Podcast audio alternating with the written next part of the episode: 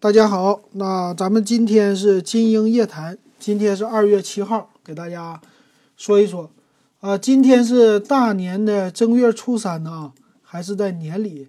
那我们的节目停播两天啊，今天呢开始恢复了。那我想啊，大家最近也是，我看节目的时间，就是听节目的浏览量吧啊，不算是太多，可能大家春节期间都比较忙。啊，现在基本上过了初五，就是破五嘛，咱北方叫，基本上就忙完了哈。那今天呢，咱们就开始复工啊，开始给大家说。那经营夜谈呢，先来说回答听友的问题，这是老节目了。那咱们首先来说，呃，这个是微信公众平台的微信公众号的，可以关注“电子数码点评”，搜索的话啊，关注我。也可以加微信，微信是 w e b 幺五三，然后发私信给我。那咱们说一下微信的啊，主要是一位朋友的留言，他叫大威，他说：“哥们儿，呃，猪年想传台电脑，帮我点评一下这个配置怎么样？谢谢了。CPU 要用锐龙五的二五零零，呃，主板呢华硕叫 TUF 的 B 四五零的主板。”啊，内存呢？海盗船 DDR4 三二零零昭赫的，呃，八 G 的内存。硬盘呢？惠普 EX 九百的系列，五百个 G 的 NVMe 这个的呃 SSD 是吧？还有一个电源海盗船的显卡呢？想买一个二手的 GTX 一零五零 Ti 的二手显卡，主要看 4K 电影，再配一个三十二寸的 4K 显示器，这是他的需求。首先来跟你说呢，你配的这个啊，啊，如果你只来看 4K 电影的话，就有点太太过了，用不着。你要说玩游戏，我觉得还行哈。那从你这个要求来说呢，我简单给你看说一下啊，你要的这个 CPU 加上主板呢，整个一套配下来，它有套装，你可以去京东啊什么地方看，基本上就是两千块钱。再低的也就是一千九百多了，估计啊，啊，反正两千块是这个。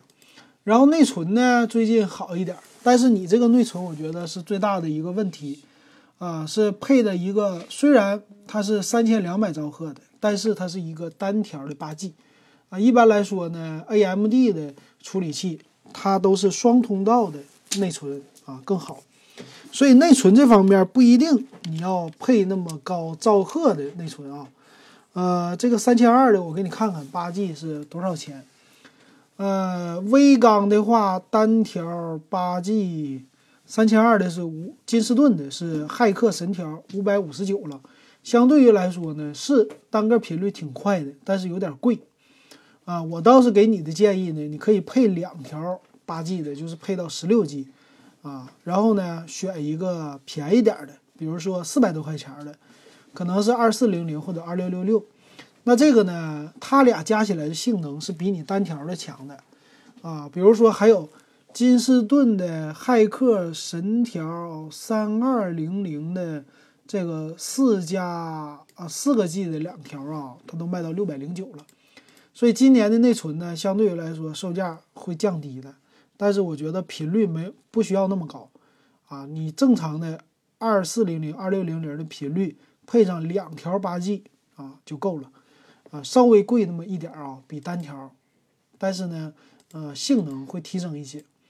还有一个问题呢，你说这个显示器啊不是硬盘是吧？五百个 G 的啊，现在买呢也还行啊，但是再等个半年呢，用不了半年吧，四五个月这时间，呃，我觉得内存呢、硬盘呢都会降价，这 CPU 呢会小降。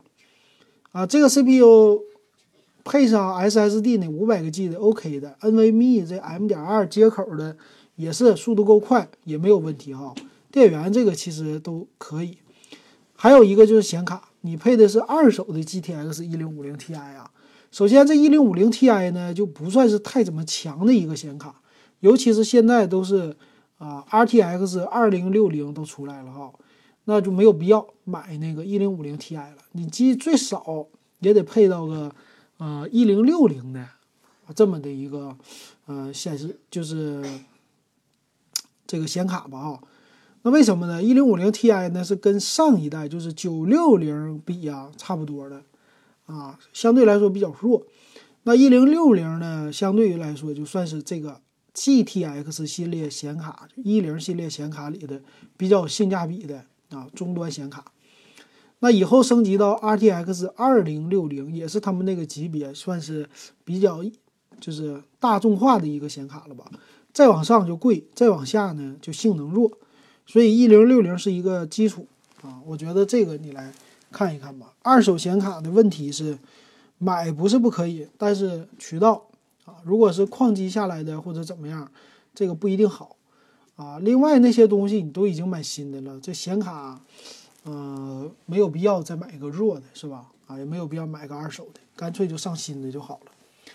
然后呢，你传机这个怎么想的呢？传的是一台电脑啊，传的这个其实如果啊，我觉得你只有 4K 电影的需要的话，配上一个显示器，其实你这个主机不买也行啊。你可以买二手笔记本，也可以买新的笔记本，四千多块钱啊就能上到 GTX 一零六零了，是吧？啊，然后 CPU 呢不一定是 AMD 的，可能是英特尔的，但是其实对你的 4K 电影的要求和一般游戏的要求也都够了。另外再加个显示器就够了。显示器呢，你可以看最便宜的，反正一千出头啊，这 4K 的啊，不是 4K 的啊，说错了，三十二寸 4K 的显示器的话，可能一千七八也有便宜的。呃，二十七寸的、三十二寸的我还真不太清楚啊，可能是一千七八就够了。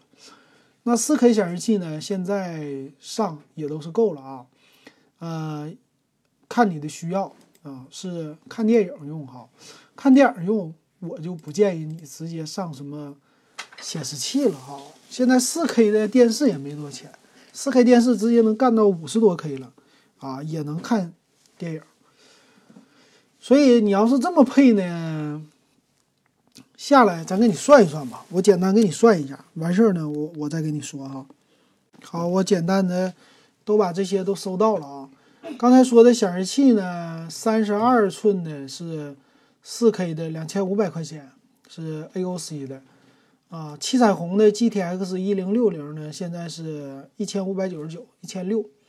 内存呢，最便宜的差不多是 DDR 四二六六六的八 G 单条三百四。啊，两条就是六百八，不到七百块钱，再加上那套装，所以简单算一下呗，就是两千七加上内存，再加上显卡呢，三千啊，三千七，四千二，四千二再加上这显示器，六千二，六千七，再加上电源机箱，咱按三百块钱算，四百块钱算吧，啊，将近七千块了，这个整个的配置啊，还没有算硬盘。硬盘如果算上按六百块钱算，啊，八百块钱算吧，就七千八千八千这差不多的价格啊，配起来这全套，这是新的价格啊，但是这个价格稍微有点高啊。对于看一个四 K 的你来说呢，我以性价比的角度，我给你评价一下啊。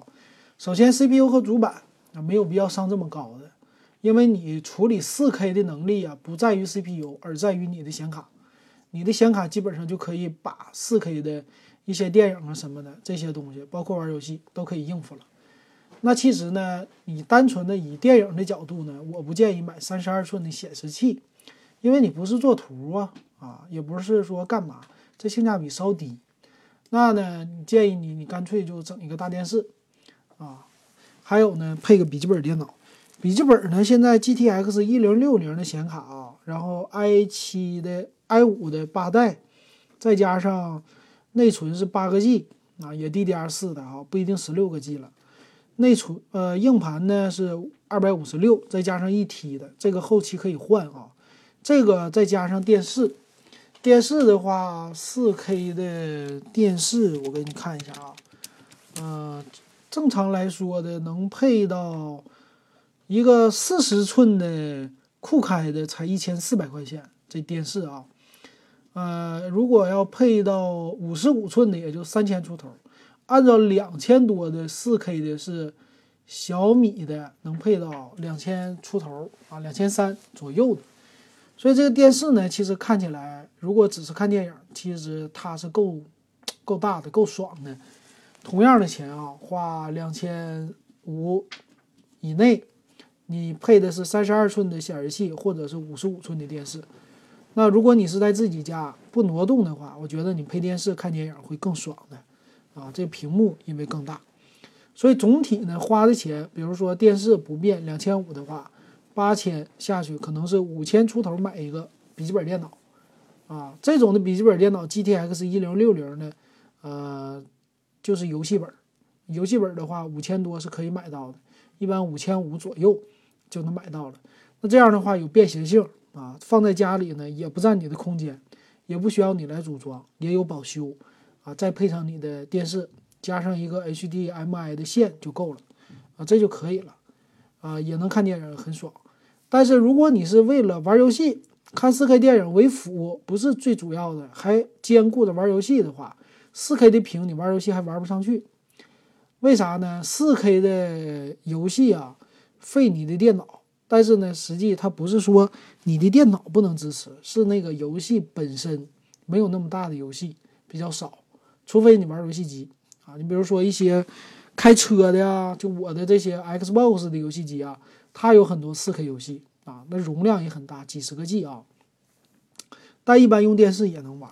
所以总的来说，我觉得现在你配的这个需要呢，只是拿它看视频有点过高的要求了啊。我觉得花一样的钱不如买笔记本电脑啊，因为台式机它也不保值，而且台式机的一一零六零的显卡，包括二零六零的显卡呢，其实性能是稍微弱于笔记本电脑的。笔记本电脑的 GTX 一零六零显卡，可以说它以百分之百为基准的话。桌面机可能有百分之九十八，它的一个性能，所以那就没有必要了哈，没有必要配一个台式机电脑了。台式机电脑保值率不好，这是我给你的一个建议啊，仔细的一个分析。好，那这是给这位大 V 的回答。然后下一位，下一位呢是还是这位点儿的朋友啊，咱们的 QQ 群的群友，QQ 群是五五二幺二五七四六啊，他说的，他说。上期说过 PS 教学的哈，这回呢在春节那天给我留言，他说能说一说这个租车的事儿嘛？啊，租车的事儿，我不知道他为什么问这个啊。租车的事儿我能说，租车我也租过几次，租的不多。嗯，租车来说呢，你只要有一个驾照就够了啊，有一个驾照一般或者再有一个信用卡就可以了啊。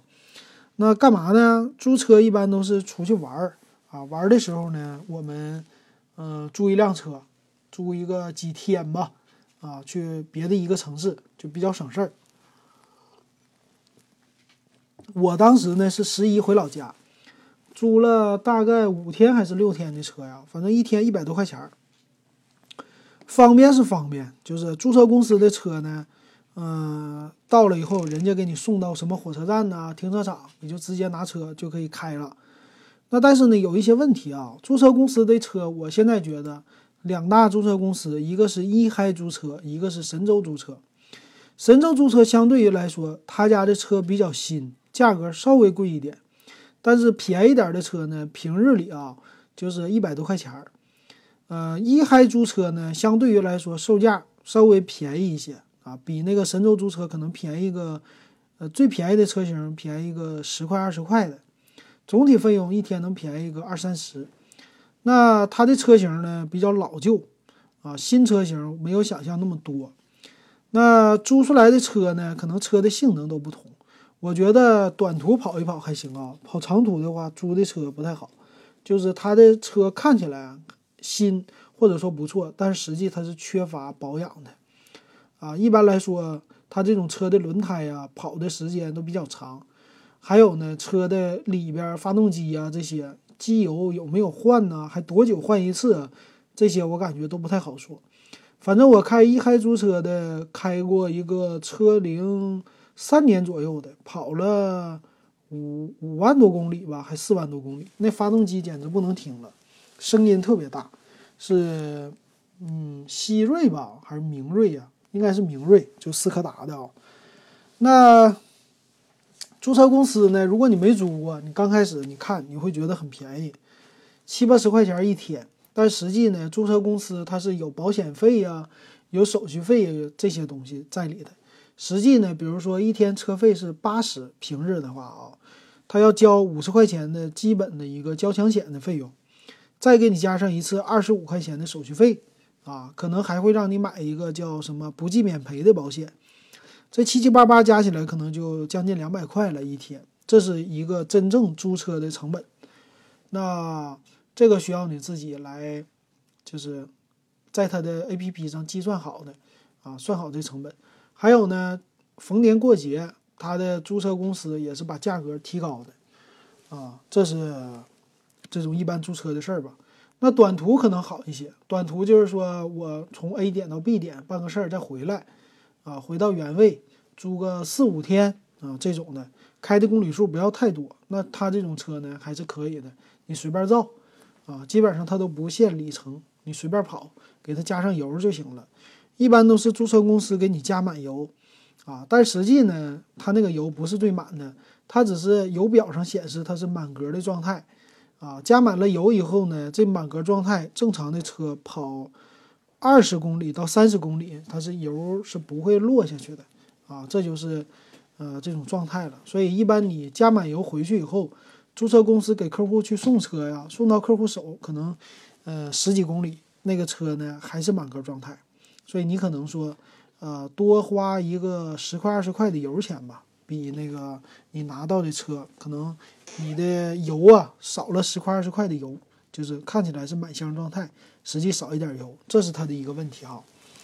还有什么问题呢？还有的话，还有的问题可能就是有人不知道的是，租车你的车一旦被撞了。啊，它不是有一个不计免赔吗？这是你要花每天五十块钱多花的一个保险，呃，租车公司很愿意让你付这个保险费，就是说这样安全。但实际呢，它是一千五百块钱以内的需要你自己承担，一千五百块钱以上的不需要你承担。所以你多花这五十，如果你一天花五十，可能呃五天二百五，六天三百块，你花这三百，如果被别人磕了碰了，啊，就是简单的什么。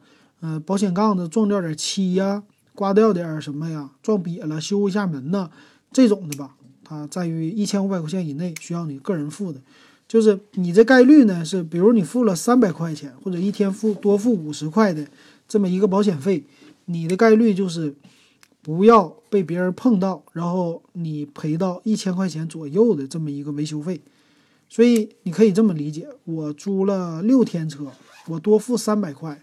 我要不要多付这个？如果我不多付三百块，我可能会比多付三百块再多一千二，就是达到他的这个不计免赔的范围内，或者呢，我省这三百块，我不需要付，啊，实际这成本不高，概率也不高，所以我一般都不买那个多余的五十块钱保险，除非你对自己特别没把握，因为保险正常来说是你撞别人，你需要付保险费。啊，别人撞你的话，是他来负责修车，你不需要。但是问题是呢，只要一大撞，大撞的话，就是小撞没问题啊，要么小刮小碰是没有问题，他赔你点钱就行了。但是大碰呢，这个车他会进维修厂，进维修厂，比如说修了五天，那这个车费是啊要给你增加的。这五天呢，租车公司他不能动了，那这五天要算你租车。所以就是他别人给你修了车了，但是另外你要自己掏这个租车的费用，啊，比如说修车五天，你可能要花一天两百块钱、一千块钱多余的一个租车费，这个是免不了的，啊，这个也有很多新闻媒体报道啊，大家可以去什么汽车论坛里去查一查。剩下来说租车就基本上 OK 了，然后相对于来说，神州租车呢和一嗨租车都有一个针对于新车主的。第一天免租金的一个活动，啊，你们可以去试一试。然后神州呢，一般都有新车，就是大众的车啊，里边都挺新的。但是，嗯，它的怎么说呢？它的行驶里程也不多，可能我租的两次吧，都租到了行驶里程只有一两千公里的，或者三千公里以内的这种车啊，啊，这种车你你可以去试一试，对于新手来说也行，啊，还不错。但是平时呢，用起来你可能偶尔用一用还行啊。还有一种租车呢，就是现在比较多的电动租车。电动租车呢是上海的这种叫 EV Car 的。电动车的好处是你租了以后按分钟收费，你就不需要加油的钱了。啊，这种呢一般一分钟现在是比较普通的车，啊，一块一到一块三一分钟，就租下来成本是你开到机场一个人是七八十块钱，开个四十四五十分钟，啊这种的。啊，你打车呢？按照从这个距离的话，可能会花一百多块钱，将近一百三或者一百五吧。这是一个打车的费用。所以相对于来说呢，这种啊开这种车的人，很多人都喜欢去机场，去什么浦东机场啊、虹桥机场啊，从家租一个就开走了。啊，还有什么车呢？还有的一种租车方式，除了电动以外。除了这个，还有一个叫凹凸租车，属于 P to P 的，个人对个人的啊。这个你可以去看一看。反正总的来说就这些吧。你可以再问具体的一些啊。啊，我知道的就这样。好，那这个给你回答完了。下一位叫重庆林哥，他也是在咱们 QQ 群啊。咱 QQ 群是五五二幺二五七四六。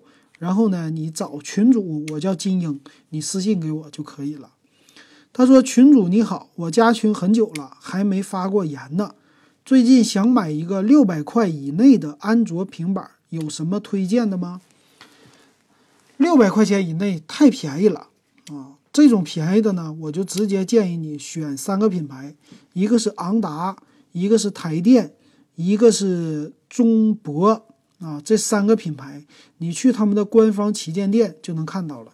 但是呢。”最便宜的就是五百多块钱的啊，就没有再低的了。再低的整个处理器都比较弱。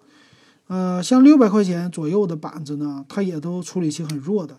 一般呢就是用 MTK 的六七几几的这些系列处理器，还有的呢用的是英特尔的叫 Z 的八三五零吧这个系列。总的来说呢，这种处理器啊都比较啊处理性能弱一些。应付一些什么微信呢还行啊，但是应付大一点的游戏呀，或者说大一点的应用啊，都比较卡或者比较慢。这种平板呢太便宜了啊，属于入门级的，看你要干嘛。如果只是看电视，嗯，还算是凑合吧，啊，就是看一些电影什么的，就就就还算凑合。呃，稍微贵一点呢，我建议是安卓的，买一千块钱以以左右的，比如说小米家的小米平板四哈，啊，这种的也就一千块，或者一千二就能买一个二手的四加六十四 G 版，啊，比你的预算贵了一倍，但是呢，它的整体的性能都比这种六百块的确实也能强到一倍，啊，这就是安卓类的平板，再剩下的可能贵一点的就是华为的。一千多的、两千的这种的，跟苹果比起来就没什么性价比啊，直接选 iPad 就行了。所以安卓平板的市场并不好，比较尴尬的位置啊。啊，这是我给你的一个回答。所以你直接去天猫看就可以了，他们的官方旗舰店三个品牌，记住，昂达、台电、中百啊，这三个算是老牌的一个卖低价笔记本电脑的啊，低价平板电脑的一个厂商了。啊，这是我给你们的，就给你的回答吧。好，那基本上说完了啊。提问的这个时候提问的人不多，那咱们继续唠点闲嗑呗，啊，唠点跟数码相关的。这个话题呢是在咱们的微信啊，微信是你怎么加我啊？加 W E B，搜索 W E B 幺五三，我叫金英，你就可以搜到我。收到以后加我好友。加完好友呢，我给你拉到群里啊，就是这个样子啊。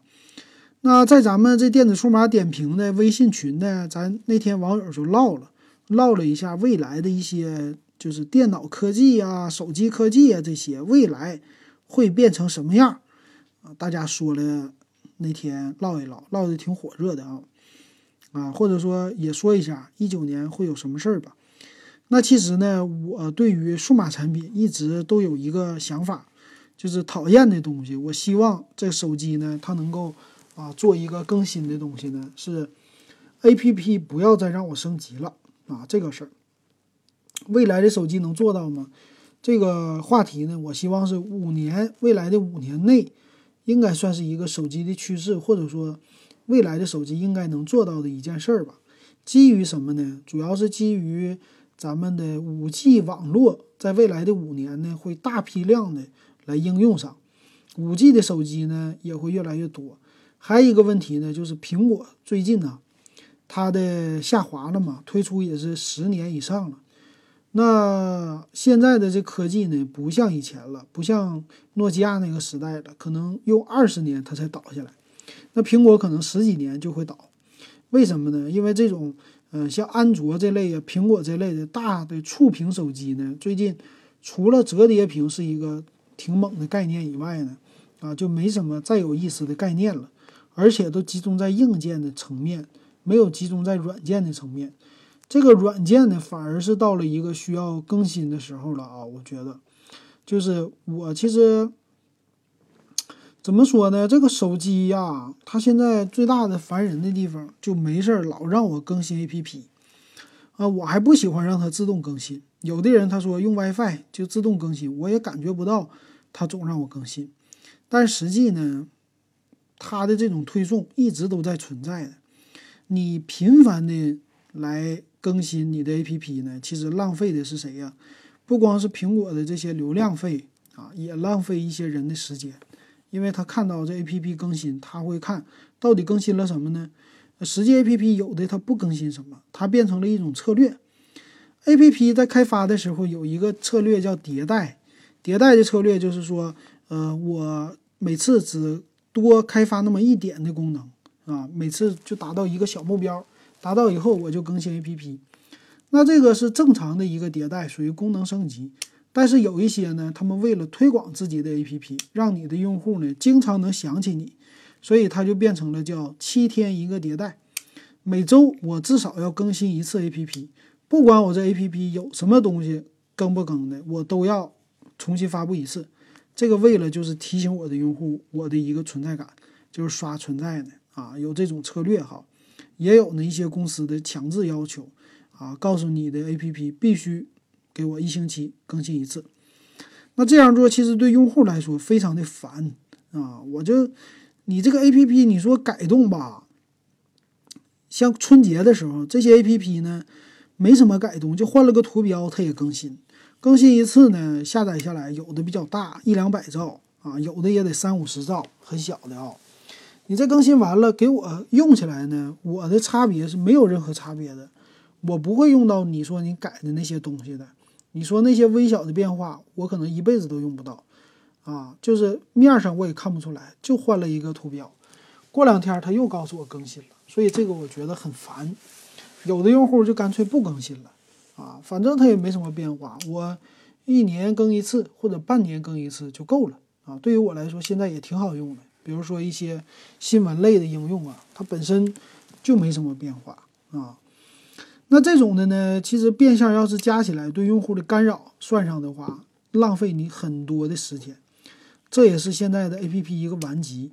我们的手机呀，这 APP 装的太多了，每天每个人的手机可能会装个三十个应用以上啊，甚至达到一百个应用。如果一更新的话啊，我这个应用提示。就会一天没事就窜出来几个五个、十个的啊，这更新。然后有的处女座或者说焦虑症，他不更新他就闹心啊，他就自动更新也好，手动更新也好，不更新就是闹心的了。这种的啊，你比如说我的 iPhone 现在有五十五个更新，那我觉得呢，咱得先说一说源头在哪。这种 APP 的安装的方式呢，其实很像电脑。电脑的软件，我们知道，以前电脑的软件发行呢是通过软盘呐、光盘呐，或者说后来的 U 盘呐，这些都有。它的这种发行模式呢，就是需要啊，我的软件做完了以后，定期的我要升级，对这个软件增加一些功能，优化一下。那升级完事儿呢，就需要用户来更新，重新装到你的电脑里，对吧？那现在呢，其实也是电脑的一些软件经常要做这种更新的方式。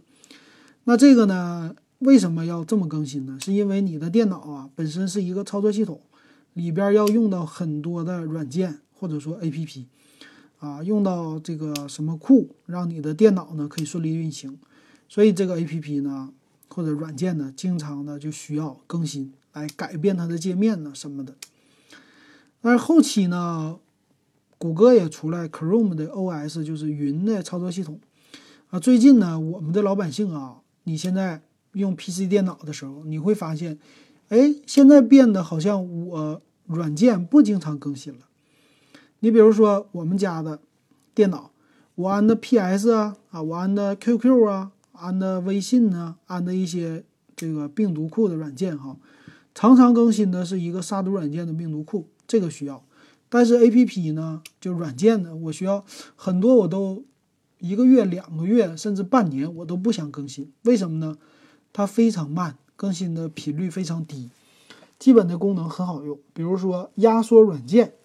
这个压缩软件呢，它就是基本上你更新和不更新，它的功能都是用压缩，啊，不会用到什么第第三个功能的。你更新了也不知道它干嘛。还有一些呢是。呃，什么啊，QQ 啊这些东西，它其实更新了不更新也是这个内容都差不多，所以我呢很多就不需要更新了啊。还有一个问题呢是，我们现在用的很多的东西啊都在网上解决了，都用一个浏览器就解决了，这也是当年 Google 提出来的 浏览器操作系统的一个方式哈，就是 Chrome OS。这 Chrome OS 其实很超前的，它是一切的 APP 都基于在一个浏览器，啊，都是通过网络啊，在你的浏览器里更新，更新以后可能本地会存储一些文件，但是比较小巧，基本上都是通过网站来解决的。它的功能也很强大。那个时候呢，有很多网站可以 P 图啊，啊，可以做直播呀，可以聊天啊，包括网页版的 Skype。当年 QQ 有也有网页版，对吧？还有呢，就是，嗯，那个处理 Office 这些都可以在线来做哈。那现在呢，我们如果经常上网的话，我们购物啊，呃，买买东西、买车票、买机票啊，付钱，很多东很多很多东西，我们的日常应用，包括微信，是吧？我们都可以用一个浏览器就给它解决了。所以就造成呢，只有一些大型的专业软件，比如说，呃，叫修图啊，或者是视频剪辑呀，或者一些专业性的软件，是吧？我们还会在本地来进行。剩下的话，我们本地软件安的非常少了，只需要一个浏览器。但是手机呢，它其实也是，手机最开始出来的时候呢，它整个思想都是按照 PC，就是 电脑来的。包括现在的 iOS 啊，还有安卓，它都把自己当一个电脑，所以呢，它就是搞了一套推送也好，下载也好，它有一个应用商店。应用商店呢，因为手机嘛，它的 APP 比较小巧，所以它的应用商店呢也是搞的啊，APP 上很多都是有几十亿个 APP 了啊，让你不停的一个下载。可是呢。这个 A P P 你在用的时候呢，刚开始你会觉得，就是前几年你会觉得 A P P 的升级非常的快，非常的迅速，一直在改版改版。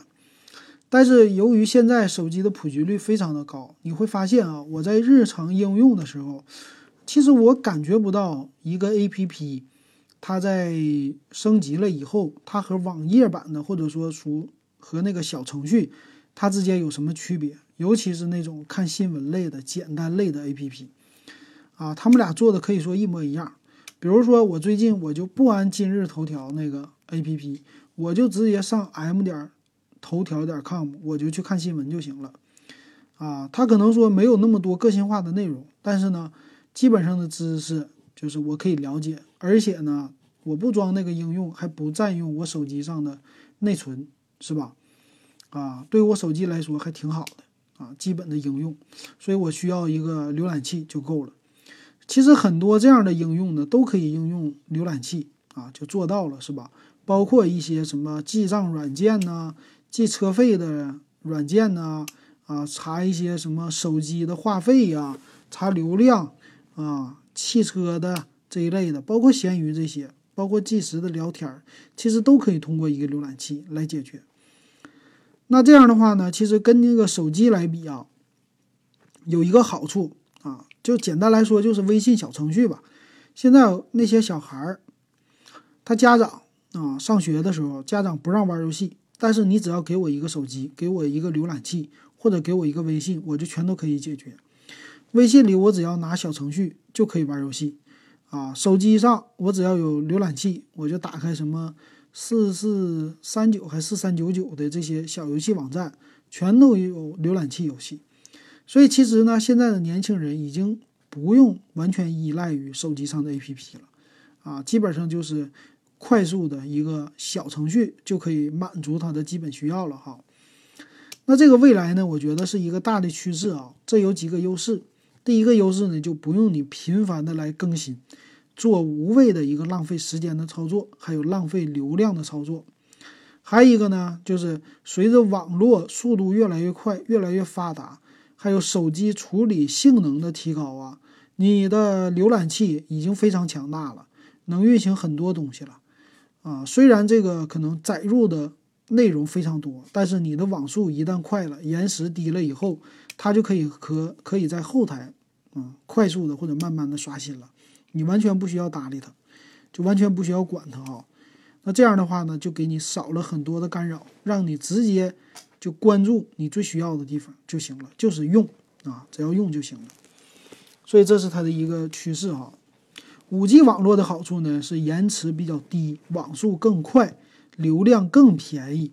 所以我们的未来的手机呢，我觉得。会变成一个真正的终端，就是很多内容呢，包括这些 A P P 啊，真正的在云端来实现，在云端更新就够了。其实这个东西不是什么新鲜事儿啊。你比如说用的购物网站，我经常上淘宝，经常上京东，那我用一个浏览器就可以下单。那为什么我浏览器这个京东有任何东西的升级，它都不需要告诉我说，亲？你重新下载一下我网站上的 APP，你下载完了以后，我告诉你更新了什么内容，你才可以用新鲜东西。不是，网页呢，我只要一打开，它就是最新的。有什么更新呢？都是程序员呢，他们在后台，就是在浏览器的服务，在你那个京东的服务器上，他做的更新。我只需要载入你的网页，而且呢，用什么载入什么。比如说，我今天我就要看手机。那我只需要打开手机那页就行了，对吧？我不需要整个 APP 给它下载下来，这是它的一个优势啊，就是又省流量又是最新的，永远保持最新的。而且呢，呃，它也有一个 APP 的统一性，就是大家看到的都是新的内容，你谁你也别想用旧的，我没有，对吧？因为我的网站就只有最新的，所以这个呢，对于网站的访问者呀和管理者来说都是一个好事儿。啊，可以强制用最新的东西。那未来可能说手机吧，就是可能会演化成所有的应用都是快应用，或者说小程序啊，来这样的话呢，让用户快速的获得他想要的内容啊，节省他们的时间。只有某些的基础应用变成那种系统更新包，作为一个这种包就行了，或者说一些大的应用。啊，搞成一个这个包，你只需要呢，在呃一次一年一次的一个总更新就够了，就像咱们现在更新操作系统一样，基本上就可以达到你的一个目的了啊。这个呢，一旦咱们的手机真正能达到这样的话，其实你手机啊存储空间会有非常多的存储空间留下来的。就你的手机呢，你的存储只用来真正的存储你自己需要的文件，而不是存储一堆。A P P，但是这个 A P P 你用不到，或者说一个两百兆的 A P P 给你安到手机里，你真正需要的内容可能只有二十兆，很多空间都被他们浪费了啊！虽然空间很便宜，越来越便宜，但是呢，总有一天会占满的。我觉得未来的趋势应该是这个，就是在线更多的在线应用，更多的云的一个操作啊，就包括云的一个存储。让我们的手机真正变成一个微型的终端，那这样的话呢，就打破了这种手机芯片啊、手机的这些什么内存的那些大的处理能力的要求。其实现在的这些处理的芯片呢，处理的能力也包括内存呢和存储啊，只要能把我们的程序优化好，只要给它打开，是吧？就已经完全足够了，会给它，会给整个的系统啊都能够减少很多臃肿的空间，还有处理的能力，让它呢更专注的就做一件事儿，专注的就做这两件事儿啊。因为网页你同时可以打开一百个网页，就等于说一百个并行的嗯 A P P 了，对吧？所以手机也可以打开一百个，这些都是在线来读取的。那这样的话呢，你的手机一旦没有了这么多后台应用乱七八糟的累赘之后，是不是你的流畅问题也解决了啊？很多问题都能迎刃而解，所以是需要换个思路了啊！我觉得那个 Google 未来的 Fuchsia 系统啊，它应该也是走这个的。还有以前的 WebOS 其实也是玩的这一套哈，反正总有一天这个会实现的，倒是。是外国人实现还是中国人实现呢？我觉得这一点上来说是一个问题哈。大家除了这么想以外，有没有这么做啊？这是我的一个想法，我的思考就分享给大家啊。好，那这期经营夜谈关于未来的这手机，咱们就给大家说到这儿。